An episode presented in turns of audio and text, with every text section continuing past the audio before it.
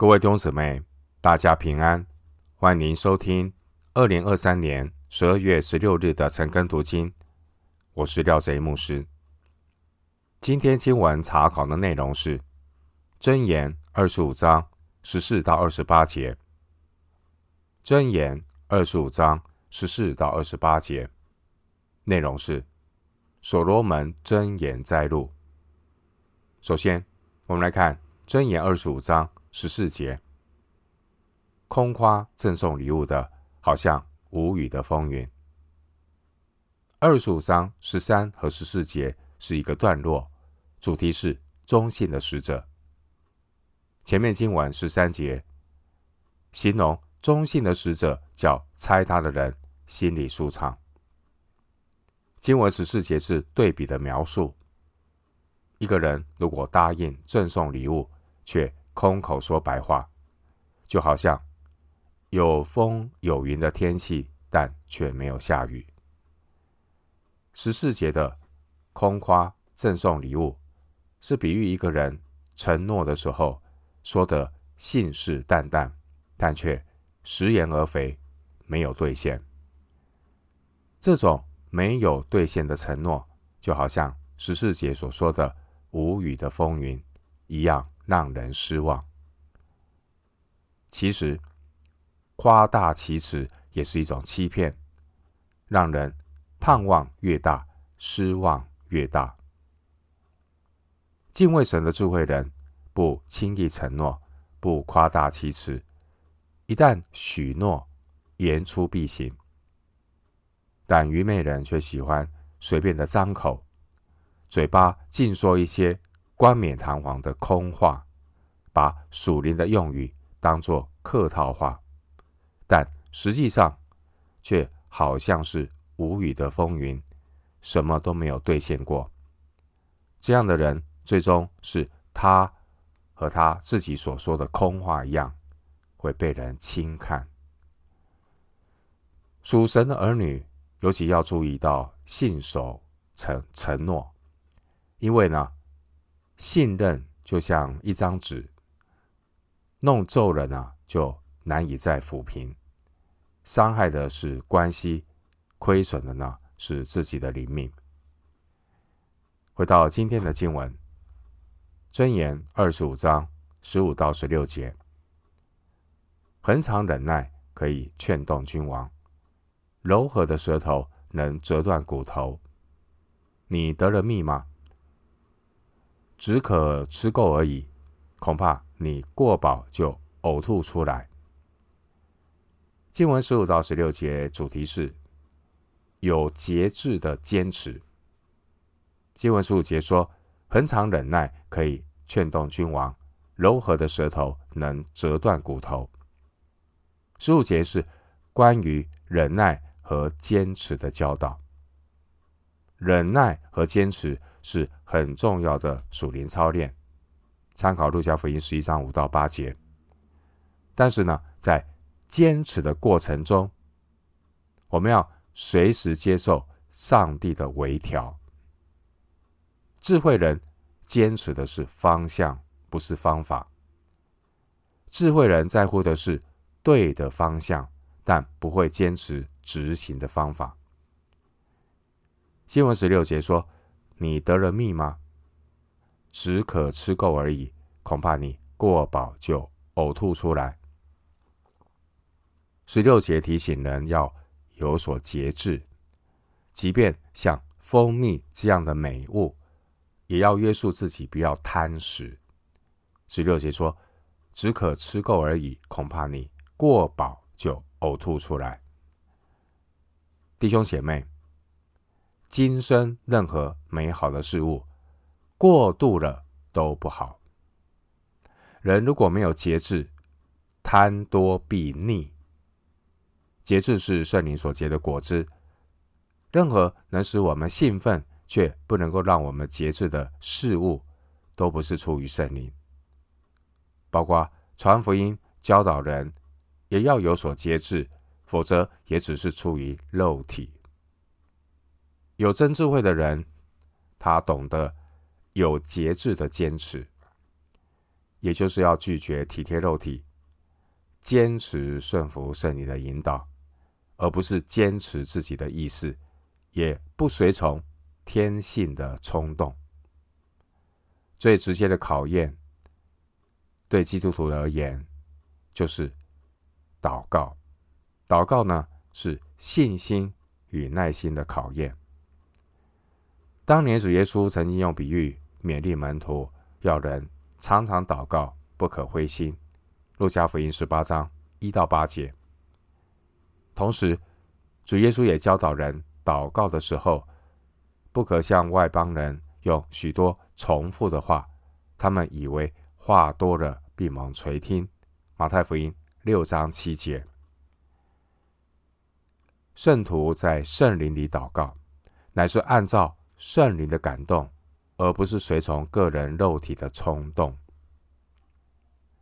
回到今天的经文，箴言二十五章十七到十八节：你的脚要少进邻舍的家，恐怕他厌烦你，恨恶你，做假见证，陷害邻舍的，就是大锤，是利刀，是快剑。经文十七到十八节，主题是良善的邻舍。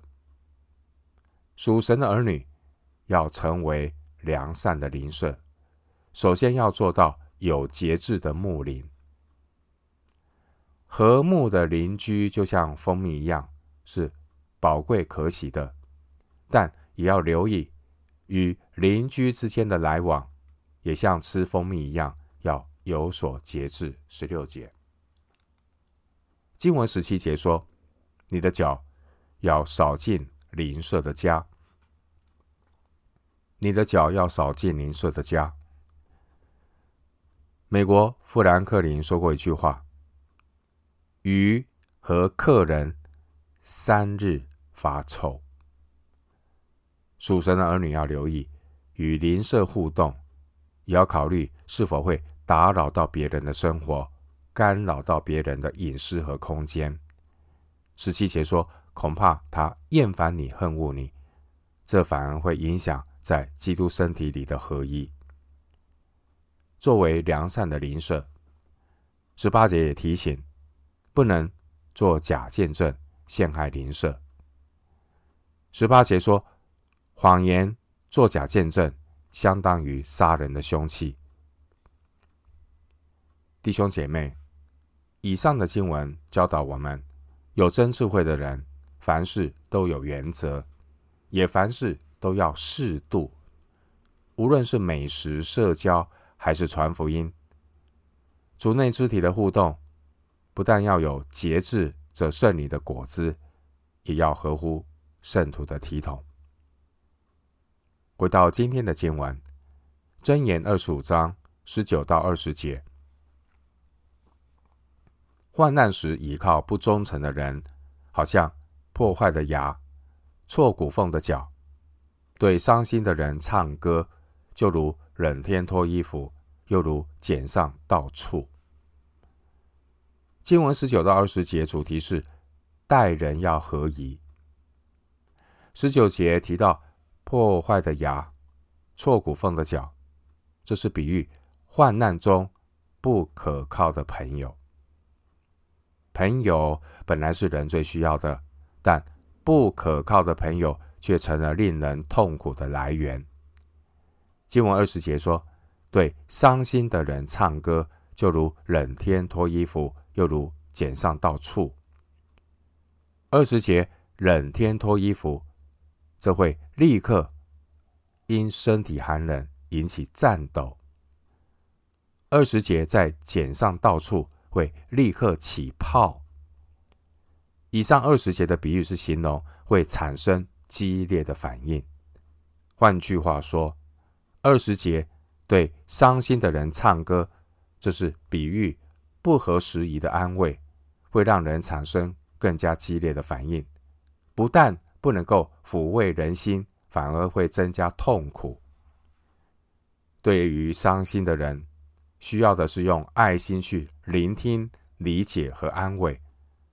如果对伤心的人只是在说一些空洞、没有同理心的属灵高调，只会带来反效果。一个有真智慧的人，他懂得合宜的看待别人，也合宜的对待别人。但一个人如果是以自我为中心，他心中的欲望和冲动会使他变得无脑盲目，他就很难合宜的看待别人，也很难合宜的去对待别人。因为我们想要给别人的，不见得是别人的需要；我们所能给别人的，也不一定是别人所需要。基督徒要学习，凡事求问神，三思而后行。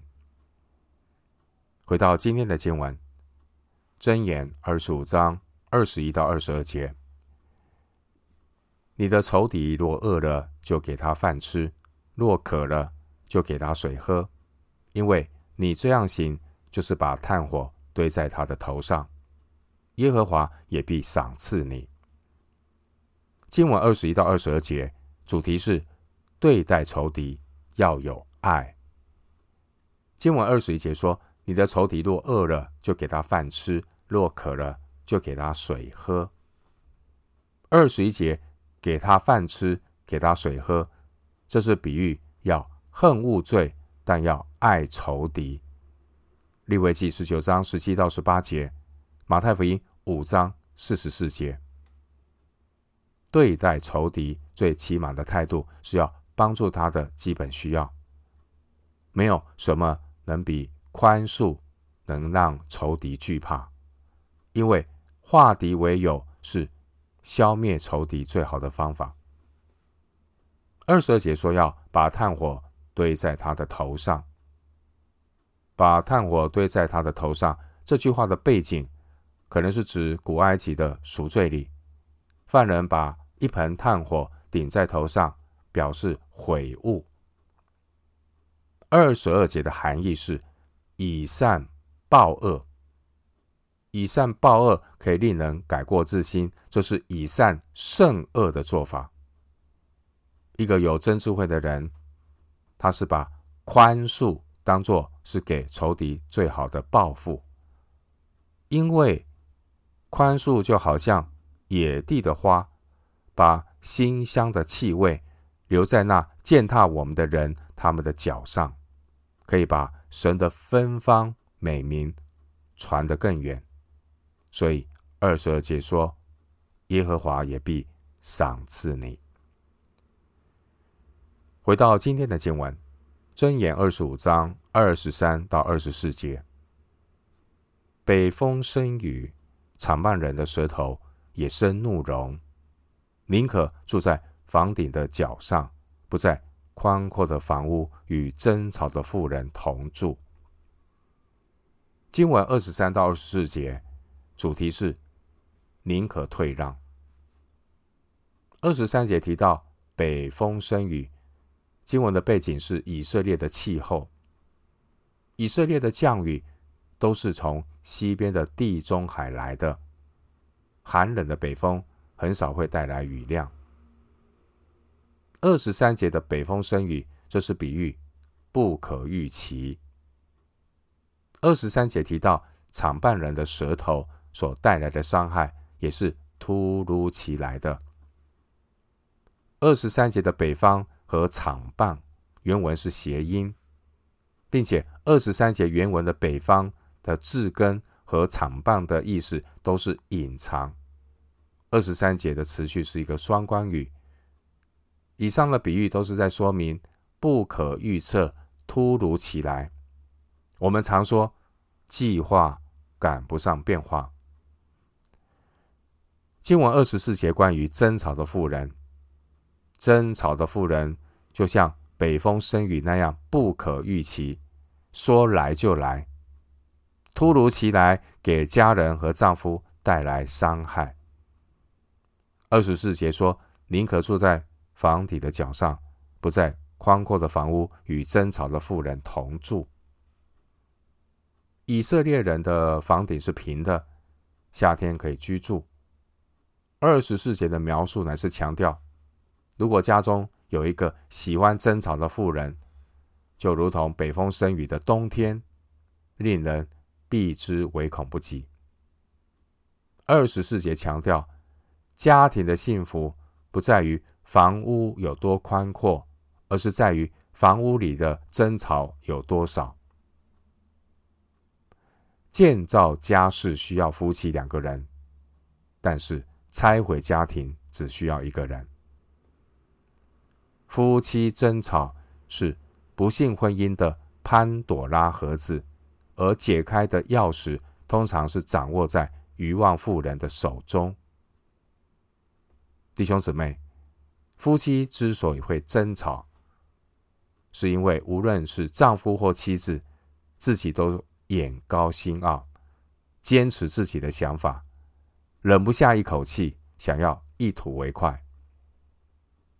如果夫妻沟通的模式会带来吵架，并且一再重复，并没有改善的话，何不尝试改变一下做法？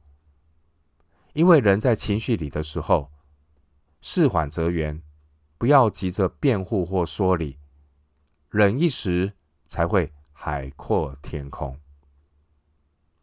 上帝造男造女，女人通常比男人更加的伶俐。心思细腻，但也很容易钻牛角尖。一般而言，做丈夫的很难吵架吵得过妻子。即使是在古代，虽然妇女的地位不受重视，但你看到二十四节，竟然也说到，要在女人发脾气的恶劣天气中，赶快躲到房顶的角上。今天呢，女权主义高涨，啊，我们看听过哈、台语也讲到，俩行俩后，麦基俩走恰杂不？二十四节这争吵的妇人呢，总是想要用争吵来讲理，但其实争吵并不能够证明什么。男人会认错，通常只是不想吵架。并不是要承认自己有错，因此属肉体的争吵，除了让肉体痛快，让丈夫厌恶，又有什么益处呢？我们透过箴言的教导，也是提醒姐妹，愚妄妇人最大的愚昧，就是对外人客气，对家人亲人苛刻，把最丑陋的一面都留给了最亲近的人。因此，做妻子必不可少的智慧，就是在错的时候愿意认错，在对的时候懂得闭嘴。古代以色列律法是允许离婚的，《生命记》二十四章第一节说：“人若娶妻以后，见他有什么不合理的事，不喜悦他，就可以写休书交在他手中，打发他离开夫家。”但是经文二十四节的这位丈夫，他却是宁可住在房顶的角上，也不与争吵的妇人离婚，因为离婚并不需要智慧。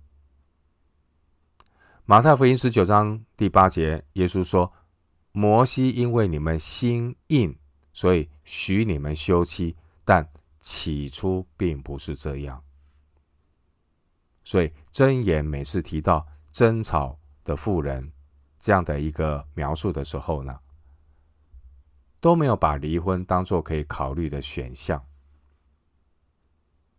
男人万一娶了像十四章第一节这样的妇人，那也是男人自己的选择。要选择你所爱的，爱你所选择的。因此呢，夫妻吵架，动不动就说离婚，这是没有智慧的做法。在夫妻争吵的时候，如果有错，做丈夫的要勇敢的承认错误，而不是用愚昧去纠正愚昧。箴言十四章第一节强调，好的婚姻可以建立家室。然而，当神的百姓遭遇到争吵妇人的时候，不要灰心，这也是神给我们学功课的时候。因为看似不美好的婚姻，也可以让人学会谦卑的功课。不管一个人有多么的伟大，只要有喋喋不休、爱争吵的妇人，他们的存在，就是要提醒每一个当事人，面对这样的妇人，我们要学功课，学谦卑的功课，学祷告求智慧的功课。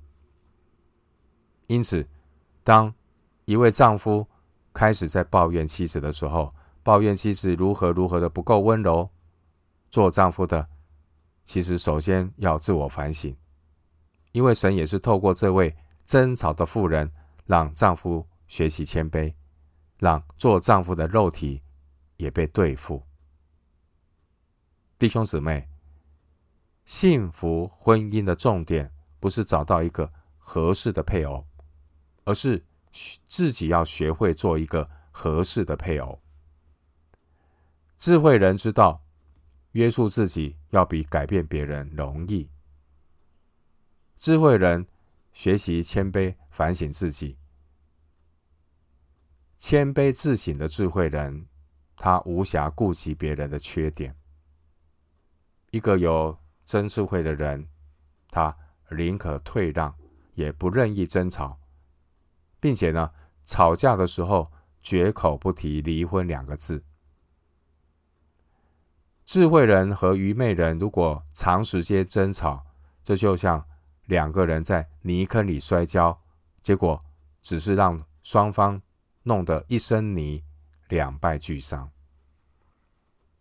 回到今天的经文，箴言二十五章二十五到二十六节，有好消息从远方来，就如拿凉水给口渴的人喝。一人在恶人面前退缩，好像荡魂之泉，弄浊之井。经文二十五到二十六节主题是抵挡恶人。经文二十五节说，有好消息从远方来，就如拿凉水给口渴的人喝。经文二十五节的经文背景，是因为古代的通讯并不像现代这么样的发达，等待。远方的人回复消息，尤其令人心里焦急。等待消息的过程总是令人不安，甚至会让人焦虑到精疲力竭。二十五节说：“忽然有好消息从远方来，就如拿凉水给口渴的人喝。”听到的好消息可以让一个人重新振作，恢复精神。弟兄姊妹。福音的好消息，就是让那喝了就永远不渴的生命活泉。约翰福音四章十三到十四节。相反的，二十六节说，一人在恶人面前退缩，好像荡魂之泉，弄浊之井。一人如果在恶人面前退缩，向罪恶屈服妥协，这就像二十六节的。荡魂之泉，弄浊之井。有名无实的艺人，不能带给需要安慰的人任何的鼓励和帮助。有真智慧的人，他的态度是：应该退让的时候要退让，应该坚持的时候要勇敢坚持。智慧人在真理上坚持，在琐事上包容，在一切的事上，保持有爱。智慧人依靠主，勇敢的抵挡恶人。智慧人包容愚昧人，智慧人爱所有的人。回到今天的经文，箴言二十五章二十七节：吃蜜过多是不好的，考究自己的荣耀也是可厌的。经文二十七节是这段经文的总结，主题是不当得的荣耀。二十七节的荣耀，意思是令人喜悦的。属神的儿女，人生的目标就是寻求荣耀、尊贵和不能朽坏之福的。罗马书二章七节，神的旨意乃是让我们与基督一同得荣耀。罗马书八章十七节。但是，人不要过度在乎地上的荣耀，如同箴言二十五章二十七节所提醒的，吃蜜过多是不好的。另一方面，今生任何美好的事物，要留意物极必反。所以二十七节说，考究自己的荣耀也是可厌的。一个侍奉神的人，要懂得忘记背后。腓立比书三章十三节，一个侍奉神的人要懂得忘记背后，而不是倚老卖老，老是提当年勇。人是很容易陶醉在过去的成就感里，念念不忘，沾沾自喜。一旦陷入这一种夸口过去、不努力面前的老态龙钟中，他的人生就已是已经画上句点了。如果我们对人的荣耀念念不舍，马太福音六章一节说，就不能够得你们天父的赏赐了。弟兄姊妹，我们要警醒，因为一个人不管自己如何的。啊、呃，有智慧，人难免有肉体的软弱。肉体呢，很容易被蜂蜜吸引。我们会面对身边众多今生蜂蜜般甘甜的赞美、荣耀、掌声。有真智慧的人要有自知之明，人是很难招架的。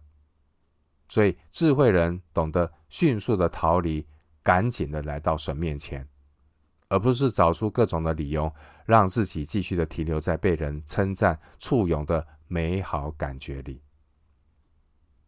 回到今天的经文，箴言二十五章二十八节：人不制服自己的心，好像毁坏的成衣没有强援。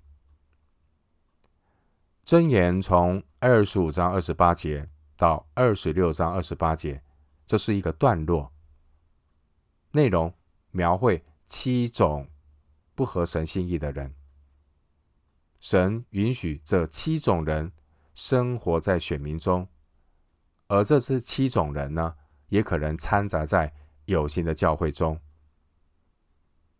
每个人都必须为他自己的选择承担后果。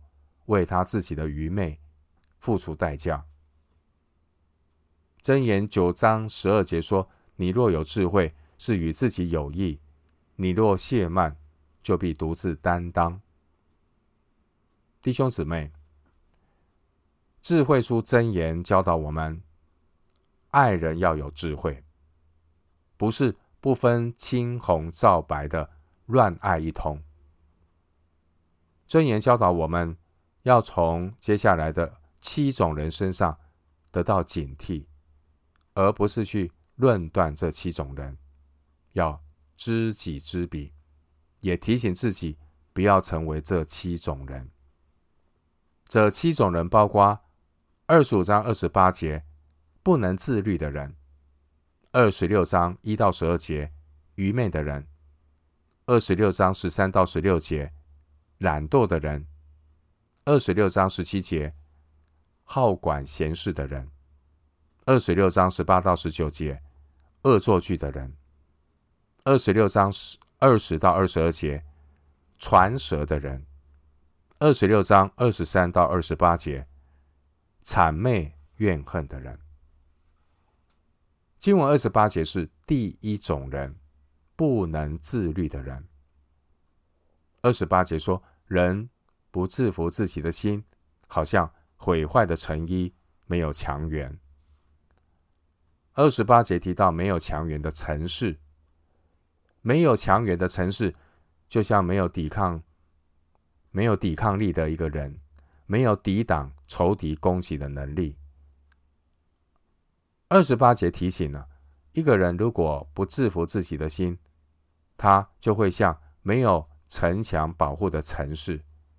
就任凭肉体情欲的仇敌蹂躏，成为了肉体的奴隶。一个活在体贴肉体中的人，他对罪恶和情欲的引诱毫无抵抗的能力，就好像毁坏的成衣没有成员强援。二十八节，智慧人与人互动，要分辨对方是否是不能自律的人。面对不能自律的人，要留意你对他的付出，不是让他有求必应。面对不能自律的人，要有智慧的帮助对方来顺从圣灵，结出节制的果子。我们今天经文查考就进行到这里，愿主的恩惠平安与你同在。